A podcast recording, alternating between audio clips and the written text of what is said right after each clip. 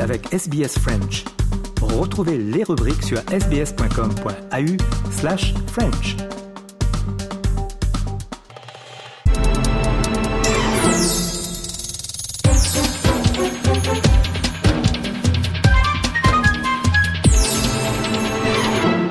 La rétrospective du jour, s'est arrivée un 16 décembre, il y a 77 ans, en 1946. La maison Dior était euh, inaugurée. Valentine Saboureau nous parle de la naissance de cette maison de couture, depuis l'envie du créateur jusqu'à son héritage aujourd'hui. C'est une fabuleuse épopée à la française racontée, entre autres, avec les archives de l'Institut national de l'audiovisuel. Le 16 décembre 1946, la maison de couture, tout juste fondée par Christian Dior et son associé Marcel Boussac, s'installe dans un hôtel particulier du 8e arrondissement de Paris, au 30 avenue Montaigne précisément. C'est là que le génie créatif de l'homme aux doigts d'or s'épanouira au point de conquérir le monde. Il n'attendra d'ailleurs pas longtemps pour laisser une empreinte indélébile dans l'univers de la mode. Dès février 1947, sa première collection invente un new look qui restera dans les mémoires. Né le 21 janvier 1905 à Granville dans une famille d'industriels aisés, il se passionne tôt pour l'art et l'architecture. Mais sa mère ne voit pas ça d'un bon œil. Elle rêve pour lui d'une carrière de diplomate. À cet effet, elle l'inscrit en sciences politiques en 1925. Trois ans plus tard néanmoins, soutenu par son père, il ouvre une première galerie d'art, puis une deuxième, qui finiront par fermer. À l'époque, il expose et côtoie de nombreux artistes. Olivier Gabet, historien d'art. He was a, a, great partner of two important art galleries in Paris in the late 20s and the early 30s, Jacques Bonjean and Pierre Coll.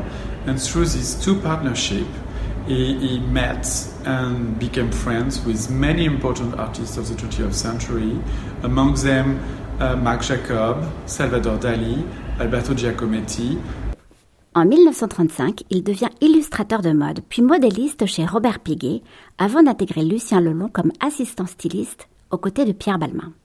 C'est une rencontre avec le capitaine d'industrie et roi du coton, Marcel Boussac, qui va tout changer.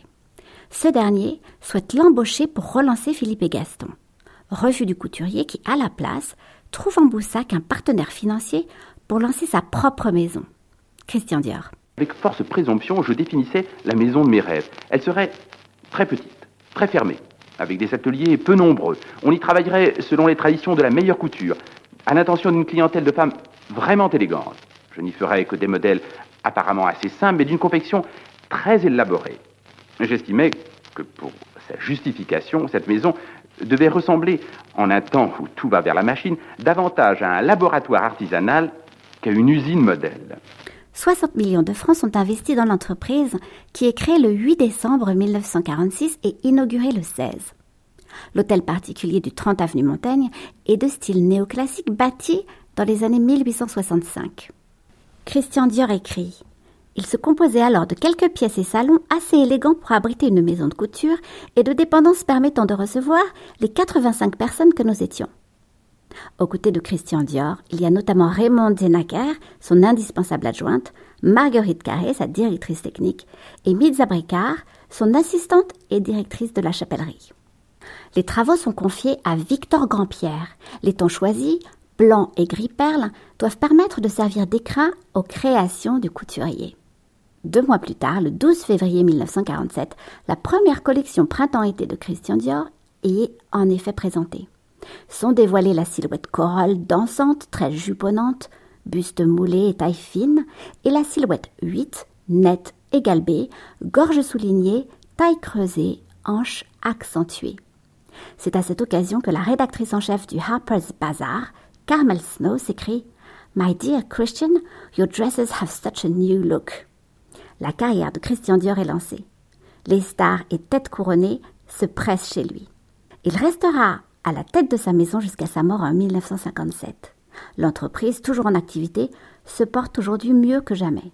Quant à l'hôtel particulier du 30 avenue Montaigne, il a rouvert le 6 mars 2022 après plusieurs années de travaux pharaoniques. Explication de l'architecte Peter Marino. We have a myriad of patterns, but they all come back to Parquet de Versailles.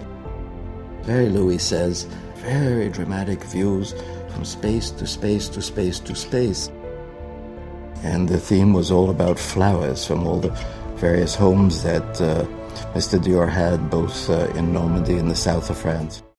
Dévoilant 10 000 m2 de galeries, ateliers, magasins, restaurants et jardins, le nouveau temple du luxe figure un refuge du merveilleux que n'aurait certainement pas renié le maître.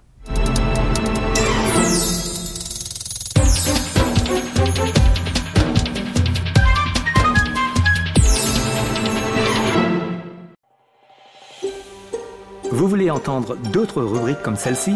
Écoutez-les sur Apple Podcasts, Google Podcasts, Spotify ou n'importe où où vous obtenez vos podcasts.